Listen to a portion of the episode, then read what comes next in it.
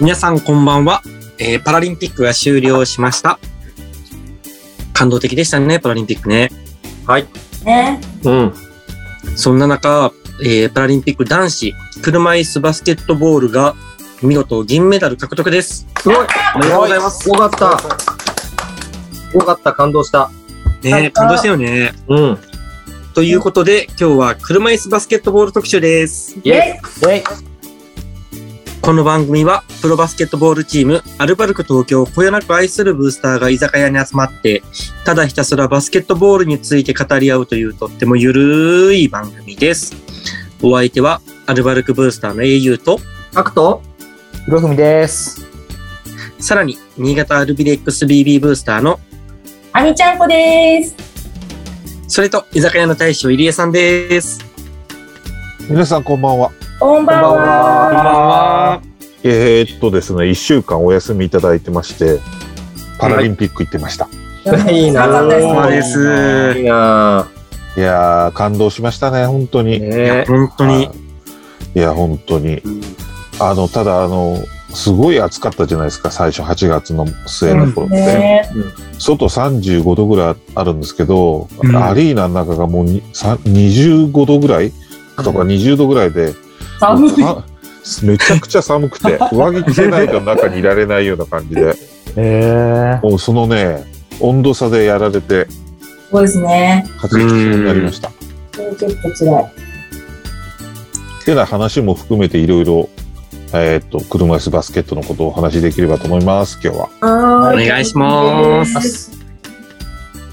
では、早速始めましょうか。おい。それでは、乾杯乾杯。乾杯。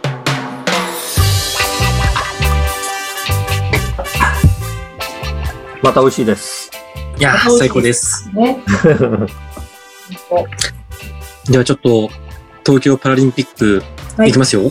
はいはいえー東京パラリンピック男女車椅子バスケットボールは、うん。女子が6位、6位。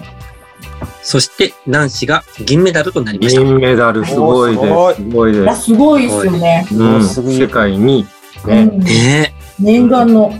え。うん。皆さんご覧になられてました？あみちゃんこさんどうですか？ちゃんこさんね、見てましたよ。いや、うんあの、ハルバルカーズで触れたかどうかちょっと覚えてないんですけど、うん。実はみちゃんこさん、あの、パラリンピック行ったことあってですねアテネの、時、あの、アテネのパラリンピックに、あの、車椅子バスケ女子のマネージャーで、あの、行かせていただいてたんですよ。なんだ、マネージャーで行ってたの、うなんすごいです。すごすごいな。中の人だったんじゃん。中の人だったんですね。中の人、中の人。はい。で、だから、今回、まあ、後でね、あの、大将からもお話聞けるかもしれないですけど、うんまあ、あのーすごい今回、あの、ぐいぐいチームを引っ張ってくれ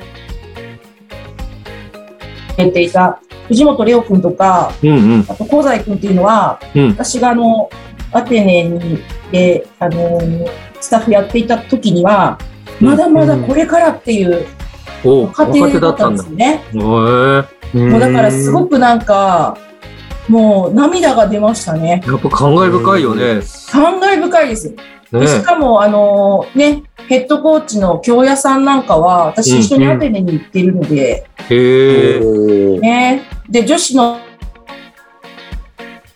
のヘッドコーチの岩佐ヘッドコーチは、うん私あのアテネの時に一緒にお仕事してるので、う。もうんなんか、あの、本当に、なんて言うんでしょうね。あの、そう、選手がどうやって頑張ってきてるかっていうのも、まあ、一応知っているので。うん、なんかすごくこう、あの、嬉しかったです。見てて。うん。おお。はい。まあ、後々皆さんとお話できたらいいかなって思ってます。いいですね。たっぷり聞かせてくださいよ。うん。はーい。ひろみさんは？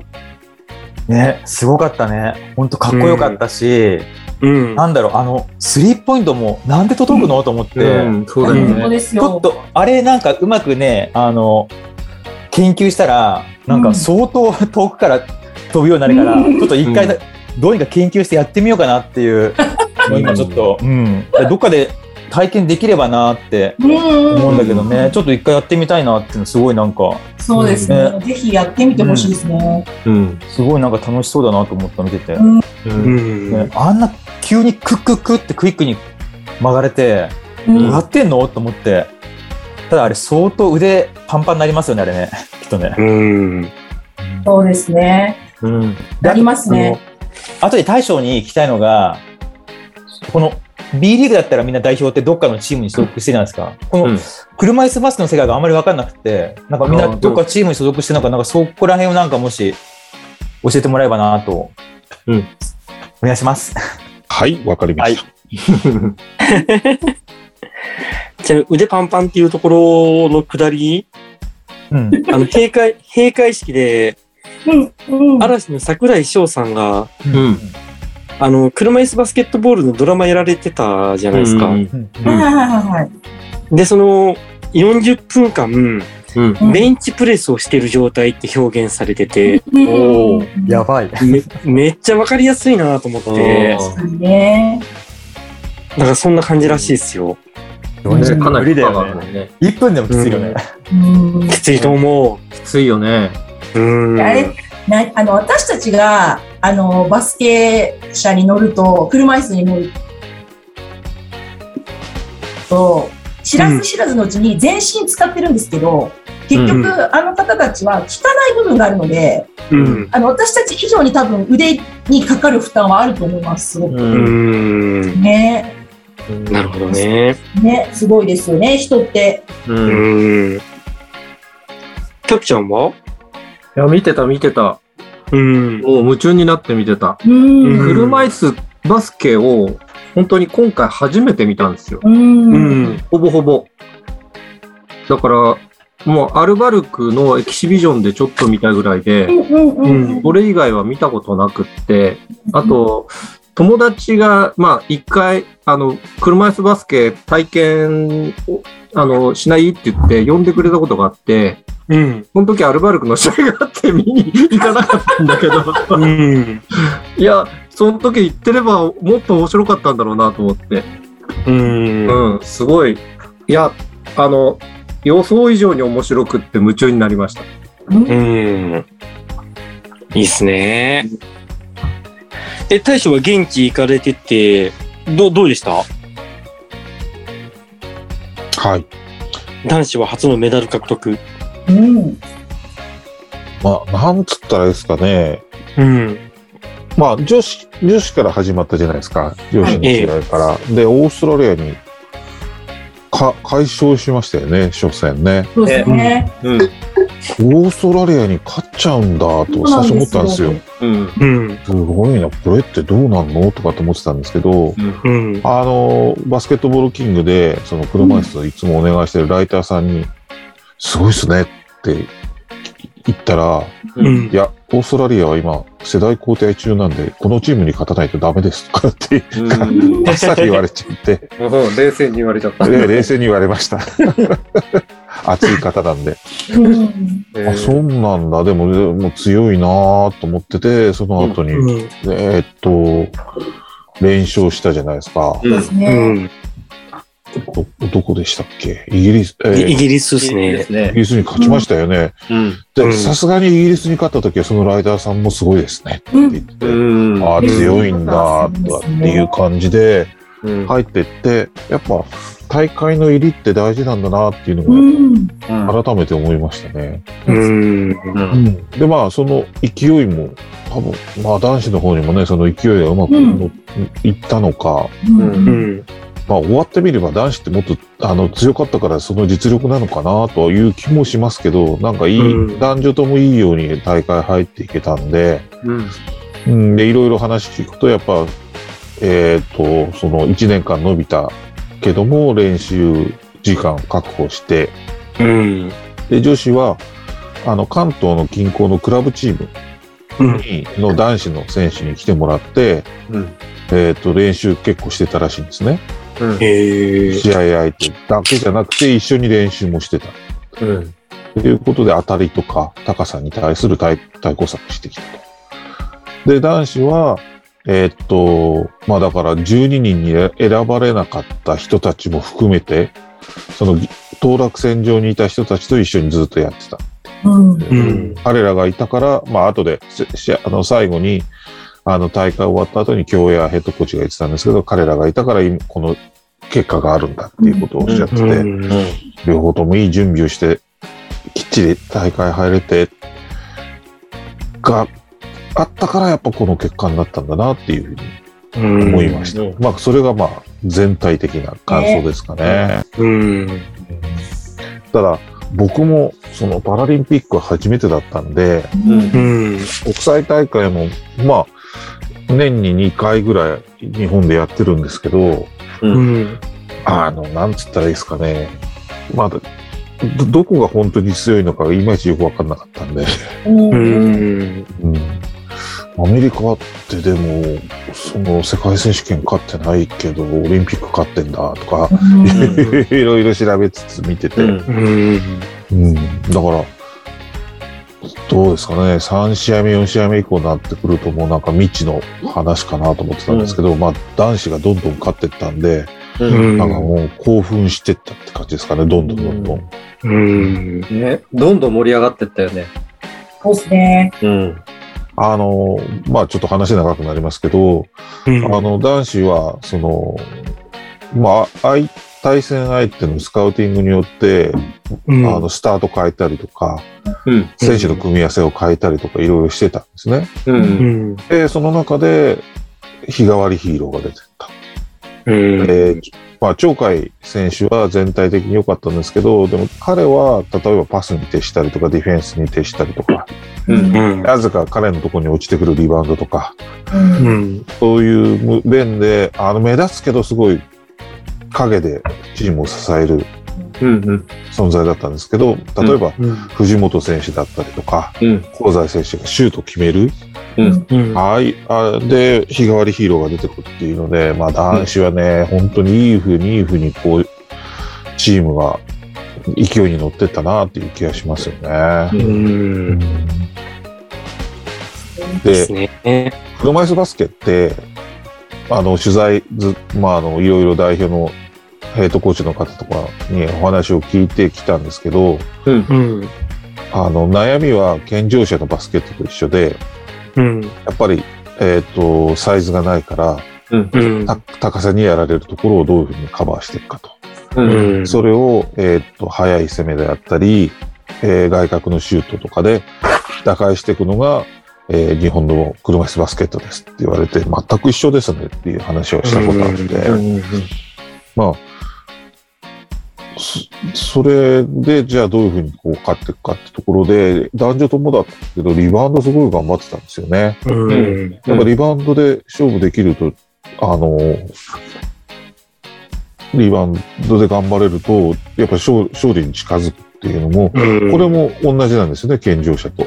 う。うんん。うん、ないろんな、なんか共通点もあるなと思いつつ、バス、うんあの、車椅子独特の、うんあの、なんつったですか、ダブルドリブルないけど、トラベリングはある、はあの、相手を生かせないようにシュートを決めた後、あの、ガードして止めとくとか、うんいろいろ細かい部分もあったんですけどね、なんかそういうのを一個一個見てて、とっても楽しかったですね。うん。はい。やっぱ車椅子バスケって、やっぱりその天井のバスケと違って、まあ車椅子分のスペースが必要なわけじゃないですか。うん。だからやっぱり本当にポジション取りっていうのがすごく重要で、うん。うん。ポジション取りの仕方っていうのも、なんかこう、現状だったらちょっとなんかテクニックって言ったら変ですけど、あの体の入れ方の上手い選手とかいるじゃないですう。うんん。か。それと同じで、やっぱりこう、ね、車椅子の向きとか、うんその、本当にポジション取り、あの、うん上手な人って、うん、やっぱあの、なんていうのかな、その、ジャンプで、ジャンプとかないし、そういう高さで勝負っていうのが、あの、なかなか難しい分、本当にその平面上での、なんか頭脳プレーっていうか、うん。それがすごいやっぱ面白いですよね、車椅子バスケって。うん。いやそういうのが鳥海選手なんかすごい上手だったってことですよね。そうですね。まあ、あの、すいや、でもなんか、鳥海選手、あの、な何人かツイートしてた方いたんですけど、なんか本当に馬場さんに似てますよね。馬場雄大君に似てるなと思って、見た目もそうだし、なんかちょっとプレーの感じっていうか、ちょっと私はなんか馬場君を見てしまいました、鳥海君。うん。かっこよかったですよね。ねかっこよかったですよね。はい。長崎出身ですからねそ。うなんですよ、長崎出身で。うん。で、やっぱりなんか彼は本当にあの、同じ2.5でも、あの、持ち点っていうのがあるんですけど、同じ2.5でも、やっぱり腰の効く選手だから、うん。あんだけ振り切っていけるわけですよね。ただ、うん。腰が効くんだけれども、上肢に障害があるっていう、指が2本と4本なので、うん。でそこのね、ところで一応、こう、そう、相殺してというか、2.5なんですけど、あのうん。2.5は、今後ちょっとやっぱり見直されちゃうんじゃないかなっていうぐらい、うん。うん。やっぱすごい動きをしてましたよね、彼。まあ、それだけ彼が頑張ってるっていうところだとは思うんですけど、なかなかやっぱりそこが、うん、車椅子バスケの、まあ、面白いところにもあり、難しいところっていうか、うん。ね、ちょっとそこは思いましたね。なんか大将も言いかけてませんでした？大丈夫ですか？鳥海選手、まあ、すごい能力があって、まあ、スピードとかすごいじゃないですか。うん。でも、か彼も、その、今、アミちゃんこさん言ったように、い車椅子のスペースがないと、やっぱ入っていけないんですよね。ううんん。で、無理して入っていっちゃうと、オフェンスファールになるんですよ。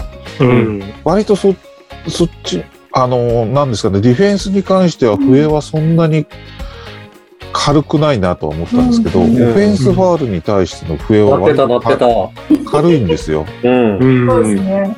あの、コントロールできなくてダウンって突っ込んだら、そのスピードが出てなくても、すぐオフェンス取られるんですよねそうで。すね。うん。だからそういう難しさもあるなとうん、見てました。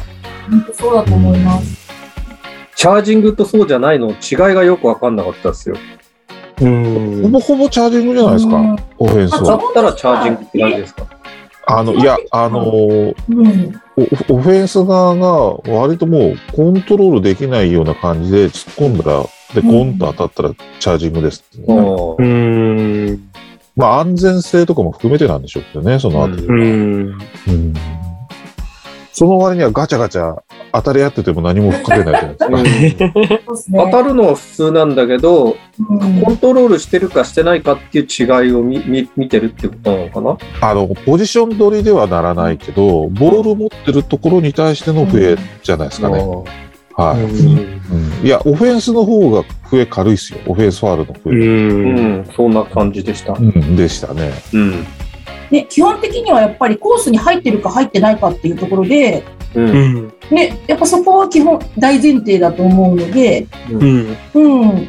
ね、あの、当たり、当たり方っていうよりも、うん。そこは確実だと思うんですけど、うん。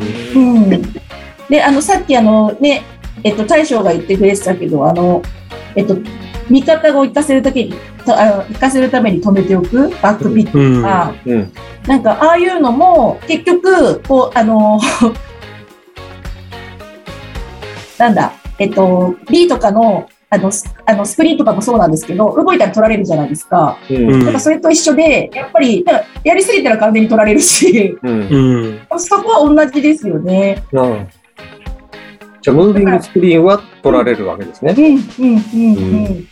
だから、あの、まあ、ピックかけて、あの、ガチャッと止めといても、うんまあ、そのコースとか、その止め方によってはやっぱ疲れると思いますね。うん。あそこは多分同じだと思うんですけど、ううんんでもなんか本当あの、ね、大将言ってくれてたんですけど、特にあのうん持ち点低い選手っていうのは、うんやっぱそういうピックであの活躍するっていうか、うん。うん。ああいうなんかこう、ね、あ、それがすごいなんか、あの、見どころっていうか、うん今回も川原さんって、川原凛さんって、やっぱり長崎出身だったと思うんですけど、うん。うん。持ち点低めの選手、うんあのあの選手はあの持ち点低いんでですけど、持ち点高いあのでっかい選手とかも止めておけるんですよね。うん。ああ彼の活躍はすごくあったと思うんですけどね、あのうんこうあの数に出ないところで。うん。うん原選手の評価、京谷ヘッドコーチやっぱ高いですよね。そうですよね。うんローポインターがいかにこう、ハイポインターを止めるかっていうところを、やっぱ河原選手やってたし、うんで、いいとこでシュート決めるんですよ。そうなんですよ。ね。そうでしたね。なんこう一本のとこ入れてくれるんでい、や、本当に、あの、ローポインターって、本当仕事人が多くて、なんか本当そういうとこですよね。ローポインターが渋かったですね、みんな。本当に。うん。あの、藤沢選手とか、はいはいはいはもうもうなんかたまんないな、この人たちの仕事人ぶりって感じでしたね。うん。うんい。あの、あれですよ、あの、埼玉の赤木龍、赤石選手のディフェンスはすごい良かったですうね。ん。まあ彼はまたアクティブじゃないですか、動きがすごいあって、で、ねファイターだし、う。うんん。あの、まあ、試合終わった後のあの、涙が忘れられないんですけどねね、泣き顔が。はいやー、でも、あのね、ヘヘヘアバンドが本当に似合ってるし、キうん。ャラもいいですよね。うん、本当に。印象的ですね。はい。なんかあの、あの、なんだろう、下手したらリアルか、あの、スラムダンクに出てきそうな感じのキャラクターっていうか、もう漫画にそのままできる感じでですよね。出てきそうですようね。ん。だって赤石選手の年齢見てちょっとびっくりしましたそう。なんですよ。若いんですよ。ええと思って、そう大学。生ですよ。うん。びっねく。りしますよね。ふ古澤選手も大学生ですよ。そうですね。うん。はい。に二人とも日体大でしたっけ？どうだったっけな？みたいですね。そうですようね。ん。はい。もう鳥海君が先に卒業しちゃったですよね。うん日体はパラスポーツ力入ってるんだ。ここ何年かですよね、入江さん。それはないですか？いや、この辺よくわかんないですけど、日体大でだから力入れてるとかあんま関係ないですよ。うん。うん。うん。多分。でも、イスバスぐらい、あ、イスバスとか、あと陸上？うん。とかはやっぱりいらっしゃると思うんですけど、そうですね。パラ選手？うん。あの、さっき、あの、ひろふみさんがおっしゃってましたけど、じゃあみんなどういうとこでやってるってあるじゃないですか。はい。みんなクラブチームでやってるはいんですよ。はい。う。うんん。あの、宮城マックス、うんうんまあ強いチームなんですけど、藤本選手がいるチームなんですけど、宮城マックスとか、うんえーノーエえ NO EXCUSE でしたっけ？そうですね、 NO EXCUSE ですね。千葉のチームとか、うん。割とみんな散らばってるんですね。うん。で、そこから選ばれた人たちが代表で出てるうんなんですよ。うん。男子も女子も。なんですけど、それとは別に、それぞれみんな、あの、企業のサポートを受けてて、うん。あの、一流企業がやっぱサポートするんですね、パラアスリートを。そうですうね。ん。はい。上場企業のみんな、あの、バックがつい、バックがついてるって言ってちょっとあれですけど、その所属で、うんえーやってたりとか、鳥海選手は確かワウワウでしたっけ？そうです。確あ、かワウワウでしたね。はい、ワウワウが、うんあの女子の網本選手なんかビームスとか、はそうなんあですよね。とは、あのーえっと、LINE とか、はい。うん。ワイン？へえ。ね、いらっしゃいますよね、結構ね。はい。あの、やっぱりその企業として、そのパラ、パラアスリートをサポートするっていうのが、まあ、社会貢献の一つなんで、うんうん。まあ、やっぱそういう企業は積極的に登用してるんねですよね。だから、働きな、そこで働きながら、うん。えー働き、実際働いてる人もいますし、うんうん。うんまあ、サポートを受けてやってるって感じですかね。はい。うん。プロでやってるのは、あれですよね。香西選手香西選手はドイツの、ブンデスリーガではい、プレーしてましたけど、はいまあコロナでちょっと行けなくなってたりしてたそうですんですよね。ね。はい。で、香西君なんか一時あの JAL の CM 出てましたもんね。いいや、今も出て今も出てましたっけ、はうん。一面の広告になったりしてましたもんね。はい。さっき今普通に羽田空港行ったら、はい。バーン、バーンって出てますよ。あ、ね、あ、そっかそっか、まだありますかね。うん。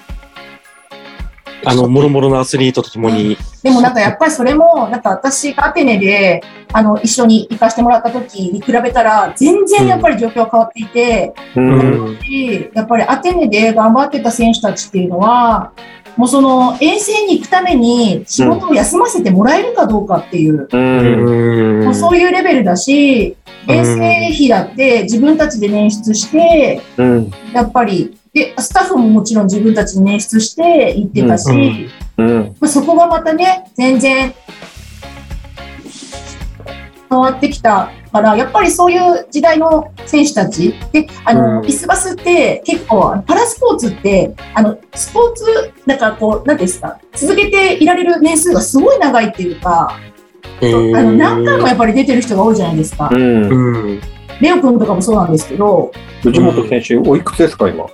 今37とかですか？37ですね、確か。で、うん。そうでなんかね、5回とかって出てると思うんですけど、やっぱそうやってやってきてる人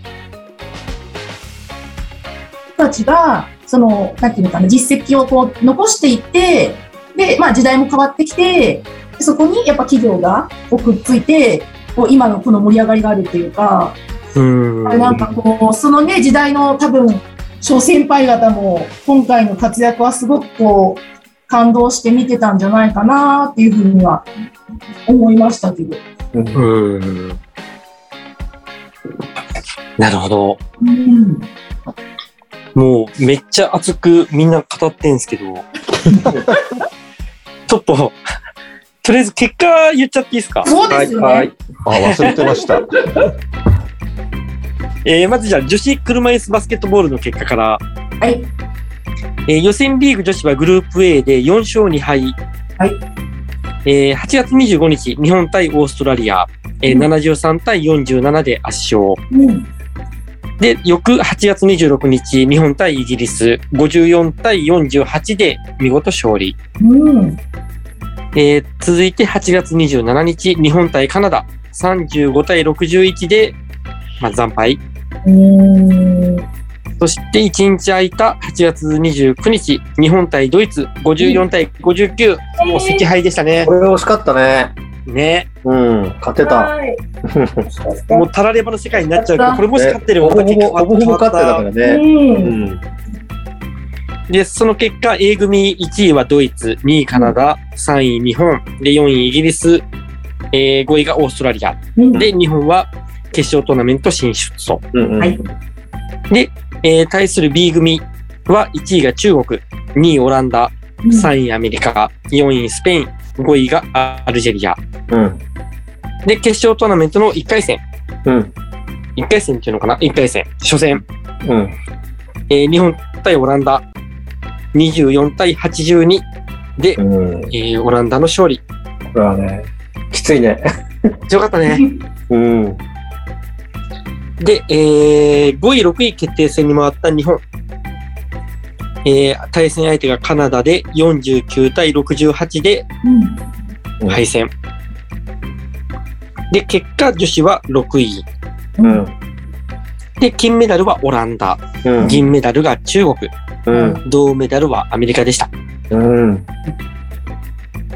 まあね、でも金メダル相手にね、オランダって強かったね。うん。うーん。いや、オランダって強いっていうイメージなかったですけどね。うん今までどうだったんですか？いや今までは、やっぱりさっきね、大将も言ったんですけど、私がいた頃の時代って、まだオージーとうん。カナダ、アメリカとか、そうだよね。う。うんん。あとは、まあそうですよね、その辺がやっぱり強かったかなって思うので、うん。うん。ヨーロッパで言うとやっぱりイギリスって感じでしたもんね。ちょっとやっぱり変わったなって。うん。うん。ね。中国も強いんだね。うん。うん。なんかやっぱりでも、カナダに勝ったのが、あの、男子ね。うん。うん。カナダに勝ったのは、うん。私としてはすごいやっぱり大きいなって思ったし、で選手もカナダに勝った時泣いてたと思うんですよね。うんうん。じゃあ男子回っちゃいますか？男子。あ、行きましょう行きましょう 男子ね。じゃあ続いて男子の車椅子バスケットボールの結果です。うん。えー予選リーグ A 組4勝1敗。えーまず初戦8月26日、日本対コロンビアが63対56でうん日本の勝利。うん。で、8月27日、日本対韓国59対52で日本の勝利。うんで、先ほどお話出てたカナダ戦8月28日、うん。62対56で日本の勝利。もう本当。で、えー8月29日、日本対日本対スペイン61対79でスペインの勝利。うん。そして最後8月30日、日本対トルコで67対55、日本の勝利。うん。これで、えー A 組1位はスペイン、2位が日本、3位トルコ、4位カナダ、5位韓国、6位コロンビア。うん。で、えー反対側で、えー B 組1位が英国、あ、イギリス、うん。で、2位がアメリカ、3位オーストラリア、4位ドイツ、5位イラン、6位がアルジェリア。で、それを踏まえた決勝トーナメント。うん9月1日、日本対オーストラリア。準々決勝は61対55で日本の勝利。すごい。ね。すごいね。で、えー9月3日、日本対イギリス、準決勝。うん79対68で日本の勝利。ねこれがすごかった。これがすごすごかそして9月5日、もう閉会式の日ですよ。はいうん。ね、最後、優秀の美を飾るべく、うん。日本対アメリカ60対64で、本当惜敗。惜しいよね。う惜しかんったんですよ。だって、最終ピリオドの5分ぐらいまで勝ったんですからね。そうだうよね。ん。うん。いや、もうね、ラスト1分でもういても立ってもいられなくなったもんね。本当。ずっと座って見てたんだけど、もう最後、うん立ったり座ったりタバコ吸ったりみたいな。ねもうめっちゃうろうろしてた。本当ですよね。でも見事、銀メダル獲得。うんいや、本当素晴らしかった。素晴らしかった。素晴らしかった。。うん。え、で、あ、みちゃさん、そのカナダ戦は？どんな感じ？カナダ戦ですか？そう、カナダ戦ね。なんかやっぱり、あの、本当に、あの、うんそれこそアテネの頃は、カナダめっちゃ強かったんですよ。うん。で、あの、っていうのも、私何回かツイートとかしてるんですけど、うんあの、パトリック・アンダーソンっていう、うん。あのマイケル・ジョーダン。車椅子、はい、車椅子バスケ界のマイケル・ジョーダンと言われている選手がいまして、うん。両足膝からないんですけど、うん。うん。もうね、この選手が本当にね、神だったんですよね。うん。えうまかったよね、でも。で、その、パあの、パトが、あの、うん一回、現場を離れて、うん。で、また戻ってくるわけなんですけど。そのパトリック・アンダーソンのプレーを東京で見れるっていうのは、ちょっと私としては結構激アツだったんですけど、うやん。っぱりでもね、あのーさっきのあの大将が言った女子の王子世代交代よっていうあのライターさんのお話じゃないですけど。あのやっぱりカナダもね、あの他のやっぱり国がどんどん強くなってきて、うん。うん。うん、なかなかやっぱ難しかったなっていうふうには思いうん。うん。ましたけど、でも相変わらずのパトリック・アンダーソン、せ存在感バリバリだったなっていうふうに私は思ったんですけど、どうでした？かバリバリでしたよね。うん、うまかった。やばかったですね。うん。本当に。あ、だいや、あ、もうあの、あの、蛍光イエローの車椅子出てきちゃったみたいな、思いましたもん。そうなんだ。ああ、車椅子の色に特徴があるんだ。ありましたね。蛍光の多分イエローかなんかの車椅子で使ったと思うんですけど。あとはなんかあの、そうだ、パトもそうですけど、オーストラリアにシショーンっていう7番の選手がいるんですけど、うん。その選手もアテネの時にめっちゃまだまだ若いあの少年だったんですけど、うん。めちゃめちゃ貫禄あるベテランに成長されていて、ちょっとびっくりしました。うん。うん。へね、でこれもやっぱり本当、はい、あ、どうぞ。車椅子ってあれなんですかねあの、5人制バスケットボールのバッシュみたいな感じなんですかねうん、まあーそうね。カラーリングとかね。はい。か感覚的なところで。それぞれにね、カスタマイズさあの、それこそあの、大大将見ました？か現現場でいろんな車椅子見見られましたよね、きっとね。はい、見ました。ねなんか、すごくないですか？なんか、すごいカスタマイズされてますよね。そうですね、なんかマシンですよね。ね、マシーンですようね。あとはそのポイントによってね、車輪の大きさ違ったりそうですね。うん。ハイポインターの人たちはやっぱ高い、そうですね。あの、うん車輪の大きい車椅乗ってますけど、うんローポインターの人たちはやっぱ、なんですかね、コンパクトに動くようになんですかね。うん。ちょっと理由はわかんないですけど。うん車輪が大きいってことは、うん初動が結構大変ってことですよね。まあそういうこ重たいもんね。うん車輪、車輪もそうなんですけど、多分一番の違いは背もたれなんですよ。あ、そうだそうだ、そうですね。やっぱり腰が効くか効かないかってとこで、うんうんローポインターの人は腰が効かないから、うかかった状態じゃないと自分の体が保てないんですよ。うんだから背もたれがこうちゃんと高くなってて。だからこう低く見えるっていうのもあるんですよね。うんああ、確かにそうですうね。ん。そうだそうだ、そういうことですね。ででもやっぱり大将が言ってたように、あの、うんハイポインターの選手って、まあ、それだけ腰が効くから、あの、タイヤを大きくすることで高さを出せるじゃないですか。うん。だからそれはあると思います。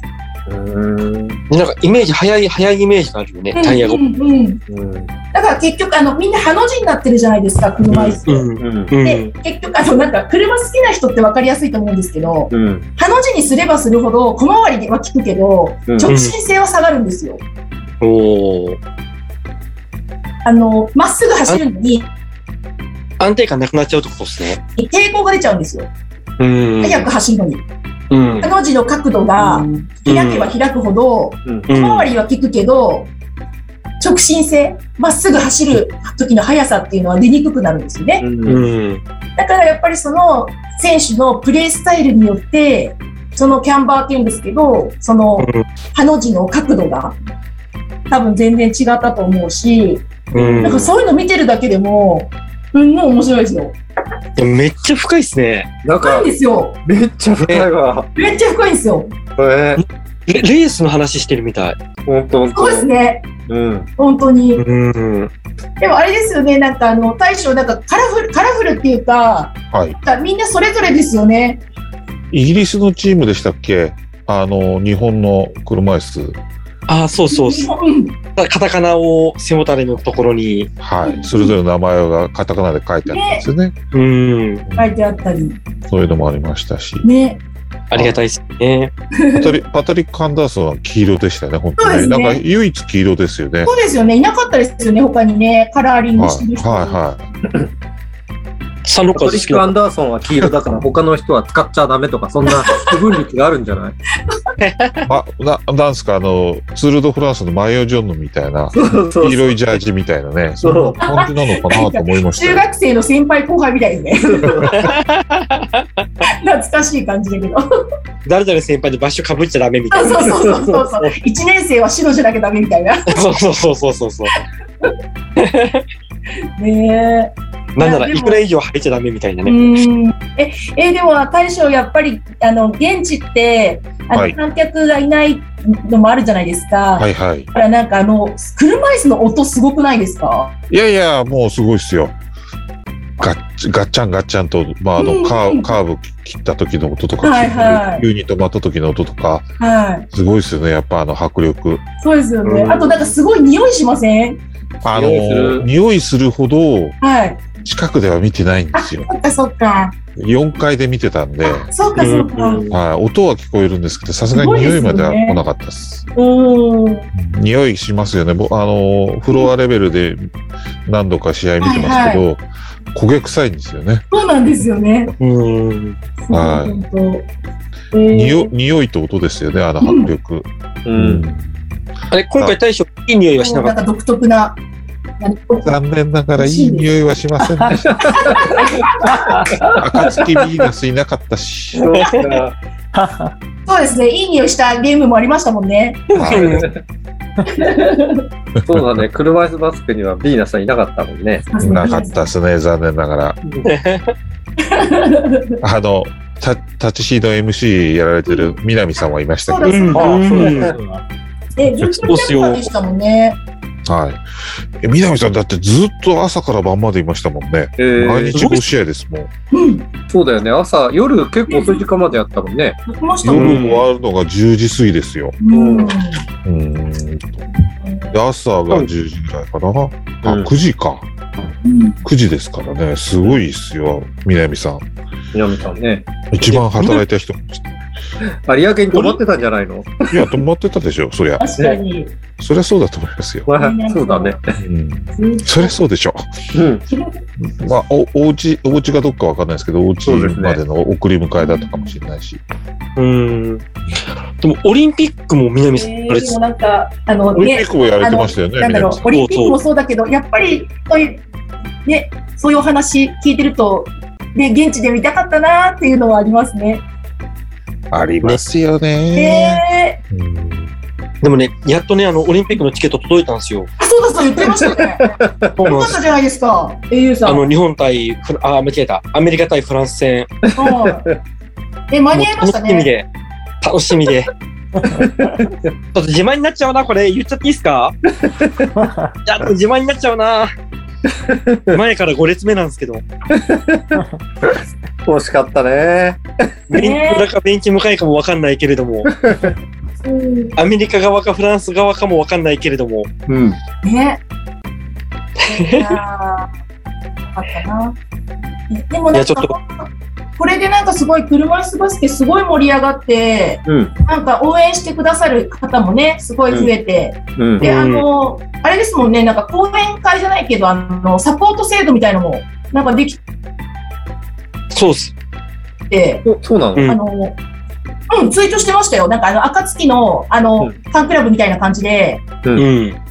なんかサポート制度で、なんかこう、ランクがあって、うん。で、なんか特典がそれぞれあって、無料登録だと、うんなん有料か登録？メメールで情報が来る。はいはいはい。で、3000円だと、うんその情報と、プラス年2回のなんか、うん開放が届く。はいうん。で、1万2000円高になると、うん。なんかその、同じランクの人らのうん試合観戦エリアが設けられてて、そこで見られる。みたいな。いいですね。ちょっと詳しくはそう調べていクラウドファウンディングみたいな感じかな。て。いやいや、別に、だったらファンクラブみたいなもんよ。ファンクラブね。赤いプラス的な感じのランク分けみたいな。ああ、そういうことか。だからアルバルクのレギュラー会員、ゴールド会員、うんうんうん。なんだプラチナ会員みたいな感じだね。うんうんそそれに近いね。うん。入ろうかな。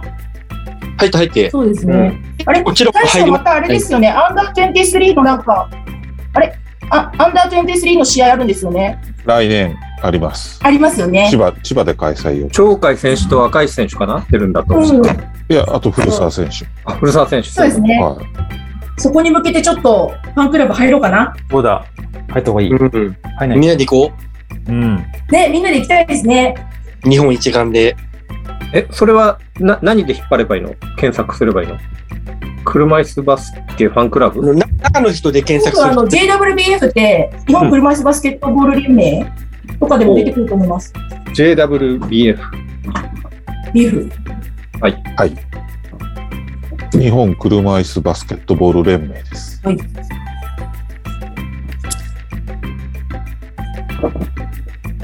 あとは天皇杯がありますよね、ゴールデンウィークに。そうですね。それはクラブチームうん。で、えーそれぞれ所属のクラブチーム同士の対戦なんで、うんえー藤本選手対香西選手とか、鳥海選手対、えーほ藤本選手とか、そういう、ね、面白いですね。はい。鳥海選手たちは、古澤選手と鳥海選手は、横浜のチームなんですあ、。そうですね。んあ、ええみたいですもんね。あの、女子のキャプテン、キャプテンだったかな？あの、キャプテンです。そうですね。藤井さん。うん。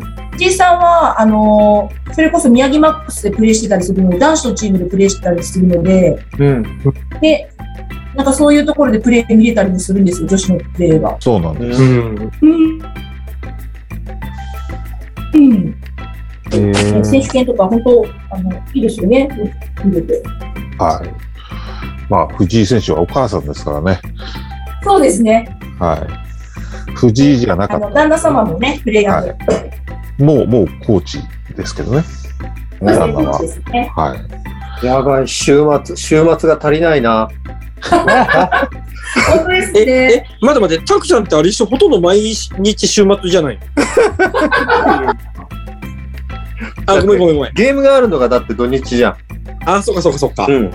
なるほどね。そうよ。アルバルク見てさ、W 見てさ、車椅子見,、見るなんて不可能に近いよね。うん。3x3 もありますからね。そう、3X もあるそうですね。ね。やばいわ。体1個じゃ足りない。え、縦に切ってあげようかもしくは横に切ってあげようかでもなんかあれですね、あの、嬉しい悩みですね。いや、本当ですよねう。ん。ね、なんか、それこそあの、バスケ界の、あの、生き字引の大将なんかは、そういう編成を見てこられてるから、こんなにいっぱいバスケが見れる環境なんて、夢のようですよ。うんですよね。夢のようですし、こんだけこう、み、皆さん、あの、一般の人たちが興味を持ってもらって、うんうん。今朝も、あの、鳥海先生、朝の番組出てましたもんね。うんね引っ張りだこですもんね。バレた子ですもんね。いいじゃないですか、その環境。ねはで、それまでは女子の代表がね、そうですね。で毎日テレビ出てたし、ねはいはでも、でもちょっとそろそろなんか仕事選んでほしいですよね。なんか、あの、大食いとか出ちゃってて、ちょっと心配になります。大食い。誰ですか？ね。でも本当露出が増えましたね。い。はい。もう大会中ぐらいで。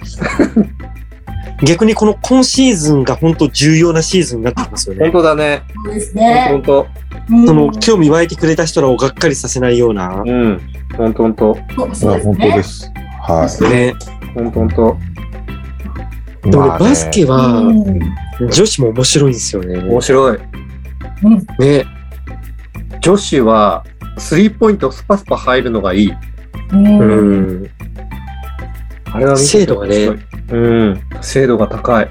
うん。で、結構あの、試合の、なんだ、ベンチとかとわちゃわちゃしてるの面白いしね。うんあ、アンテかそうだよね。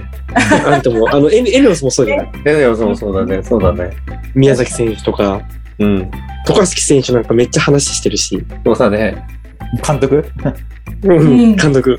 でもなんか本当、ね、いっぱいバスケ見れ見れて、本当、なんか楽しいなって。で、楽しいですね。またこれからあれですもんね。うん。本格的に B も始まりますもんね。もうプレシーズン始まったね。ね。ね。いや、うんプレシーズンちょっと、ちょっと、もう時間俺、もう、もう行っちゃってるけど。もうあれだな、泊まりだな、これ。うん、終わりでいいんじゃない？ちょ、泊まり泊まり。宿泊。あ、週間、そ う終わりじゃなくて泊まり？あこんな時間になっちゃったもん。そういうことで。そうですね。そろそろトレントレンだよね。ね。うん。いや、あっという間っすね、本当にね、時間経つのってね。そうだね。乗ってきた頃に終わりだよね。本当ですよ。そうだ。ね。いや、今度24時間テレビやります？あ、24時間ポッドキャストやりましょうよ。やらない。もう終わんねえから閉めようよ。閉めますよ。確かに。はい。えー 番組では皆さんのお便りを募集しています。だよ。笑あ、そう、この間、あ、これで、あの、そう、お便りで思い出したんですけど、一つだけ、あ、そうだこの間、うんうん。この間のチア会の時に、うん。あの、島根の、うん。あの、アリーナ、うんすごい良かったっていう話で盛り上がったじゃないですか。うん。ん。そうしたらね、ジャックさんっていう方がですね、うんあの、その島根のアリーナのこと触れていただいてありがとうございますって、そんで、うんうんあの、居酒屋アルバルカーズいつも聞いてますって、ありがとうございます。あありがとうございま。す。コメントをくださったんですよ。ありがとうございますね、そういう方が、あの、ね、私たちの心の支えですよね。そうですよ。うん。ということにが。紹介したかったです。ありがとうございます。はいもう、是が非でも島根に行きたいと思います。ね、ぜひ、うん。うん。もう飛行機よ予約したよ。早っや、はい、はい、じゃあ、締めます、はいよ。うんえー番組では皆さんのお便りを募集しています。はい。ハッシュタグ、居酒屋アルバルカーズでツイッターでつぶやいていただくか、うん居酒屋アルバルカーズのツイッターアカウントにリプ、もしくはダイレクトメールでお便りいただけると嬉しいです。嬉しいです。今日はここまでです。はい、アルバルク、ウィー？ウィー